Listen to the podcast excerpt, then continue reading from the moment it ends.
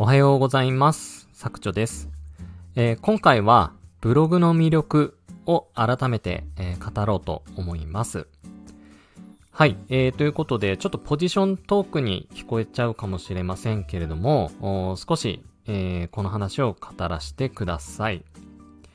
えーっと、最近ですね、改めてやっぱりブログ、まあ個人の SEO ブログって、えーやっぱりいいよなーっていうふうに実感をしています。まあそれはですね、えーっと、まあ僕がブログを始めてまだ2年とか3年ぐらいしか経ってないんですけれども、うんと、やっぱり自動的にこう、過去に作った資産っていうのが、未だにですね、えー働いてくれてて、まあ自動的にお金を運んでくれるっていうところにあるんですけれども、うんと、やっぱりこう、一個人がですね、えーこんな結果、まあこんな結果って言ってもそんなすごい魅力的な大金を稼いでるってわけじゃ僕はないんですけれども、まあ一個人がですね、えー SEO で集客をして、えー記事を読んでくださって、で、何か商品が売れて、その報酬を得るというビジネスモデルをですね、えー一個人がノーリスクで、えー実行できるっていうところがですね、やっぱり SEO の最大の魅力だと僕は思っております。で、まあ今ちょっと集客っていう話をしたんですけれども、まあブログっていうのはですね、あのー基本的に SEO、まあ、検索からの流入ということで、あのーまあ SEO 流入が基本的な戦略になるんですけれども、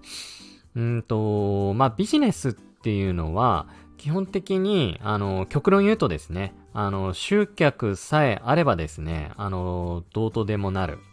まあ、あの、ビジネスっていうのは、ま、基本的に一言言ってを僕は集客だと思っています。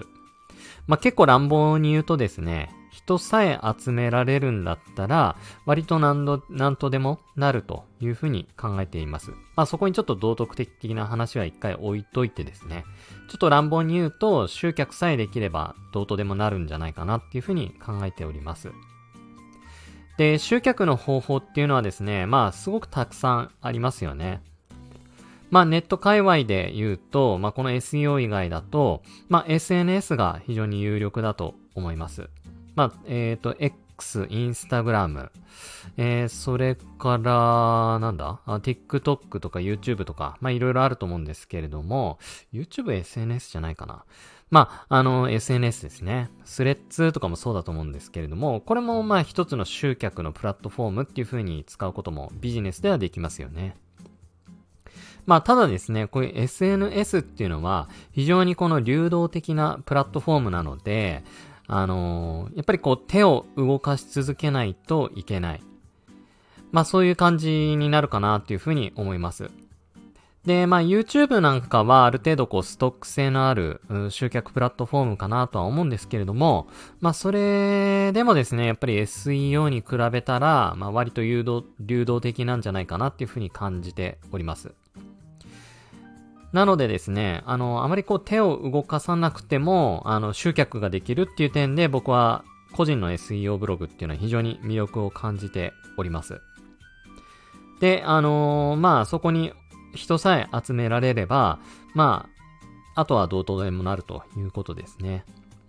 で、あの、ブログで稼ぐっていう風になると、まあ大きく、うーんとアフィリエイト、それからアドセンスっていう二択を多くの人が考えられると思います。で、あの、まあ大半の人はですね、まあそこに注力してですね、まあ特にアフィリエイトですかね、大きな金額を生み出しているのは。まあ、あの広告案件から商品を選んで、まあその商品を自分のリンク経由で買ってくださったら、その紹介料を一部いただけるっていう仕組みなんですけれども、まあこのアフィリエイトで、えー稼ぐっていうのが、まあ非常に多くあります。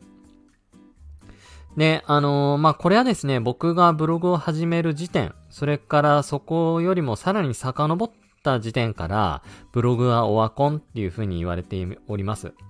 で、特に最近はですね、あの、ブログに、まあ、コロナ禍を得てですね、ブログに参入する人、まあ、要はライバルが増え続けてるっていうところで、まあ、相対的にですね、このブログで稼ぐのは難しい。まあそういうところからブログはオワコンっていう風に言われたりもしているんですけれども、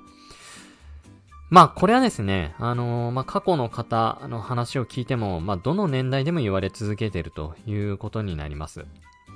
で、ライバルは増え続けているので、まあ相対的に稼ぐ難易度っていうのはやっぱり難しくはなっているんですけれども、まあその代わりにですね、アフィリエイトの市場規模っていうのも非常に多く、大きくなっております。で、僕はですね、えっ、と、まあ、大御所、まあ、古くから、あこのブログ界隈に携わっているネットビジネス界に携わっている方に、やっぱり最近のブログって難しいですかねっていうふうに以前聞いたんですけれども、いやいや、全然そんなことないっすよ。むしろ、今は、アフィリエイトの案件が昔とは比べ物にならないほどたくさん案件があるので、まあ、稼ぎ方っていうのは非常に、えー、幅広くありますよ。だから、あのー、まあ、確かにその大きく稼ぐ、まあ、数百万、数千万稼ぐっていうのはちょっと難しくなってきてるとは思うんだけど、あの、副業レベル、まあ、月に10万とか、まあ、100万以内くらいのイメージだと全然ブログは今稼ぎやすいんじゃないですかね。みたいな話をですね、言われて、あ、そうなんだなっていうふうに、あの、実感したっていうのが、まあ、つい最近ありました。で、特に最近はですね、そのアフィリエイトとかアドセンスでの稼ぎ方っていう方法じゃなくって、まあ、SEO はあくまでも集客として、えー、使えるツールになりますので、まあ、必ずしもそのアフィリエイトしなきゃいけないってわけじゃないです。まあ、極端に言うとですね、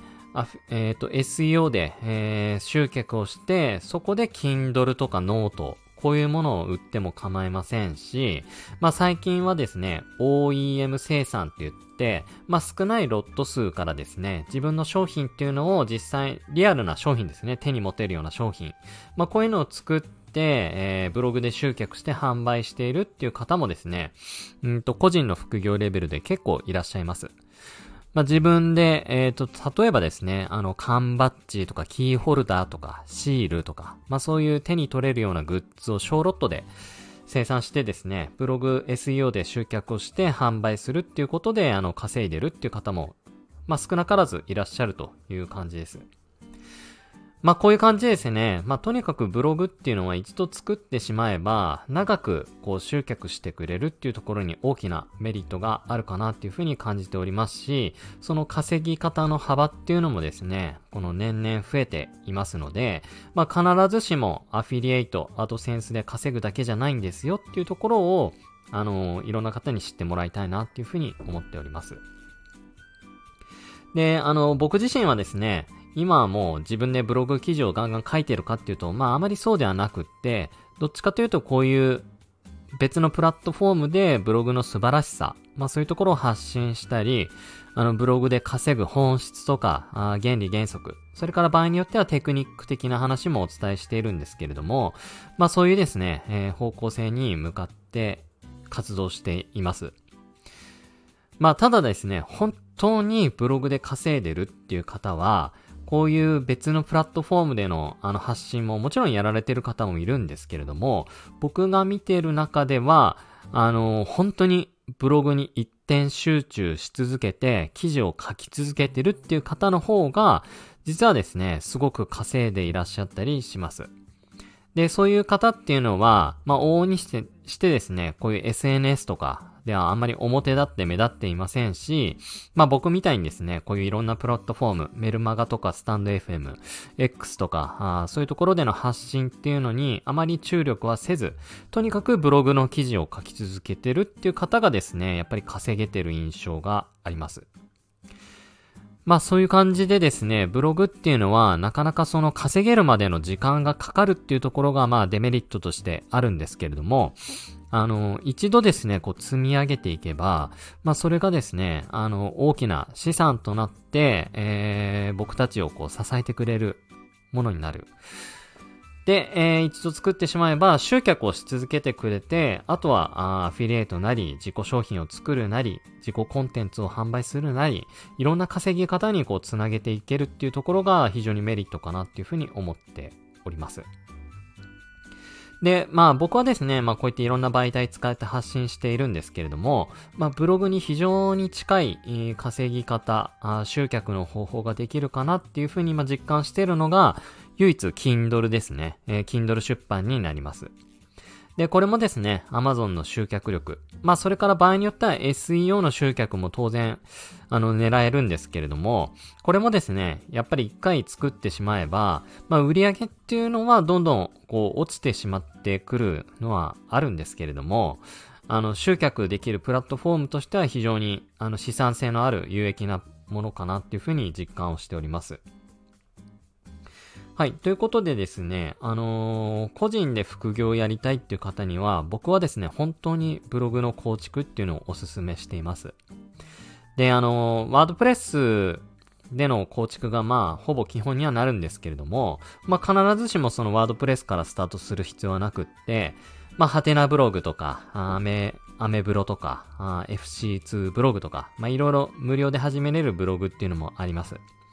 まあそういったところでこう記事を書き慣れていくっていうところから、まあやがてはですね、あのー、まあそういう無料ブログっていうのはいつ終了するかわからない世界にありますので、そういったリスクを回避できるワードプレスっていう方に移行していってですね、あの自分で、えー、運営していくっていうところに発展していけば、本当にこう資産となって、えー、稼ぎ続けることができる。集客し続けるところができるっていうところにですね、非常に大きなメリットがあります。で、ブログ自体もですね、サーバー代とかドメイン代だけで、まあ、非常にリスクが少なく、で、顔出しする必要もないっていうところで、あの、個人の副業ビジネスとしては本当におすすめなものだなっていうふうに改めて今思っている次第であります。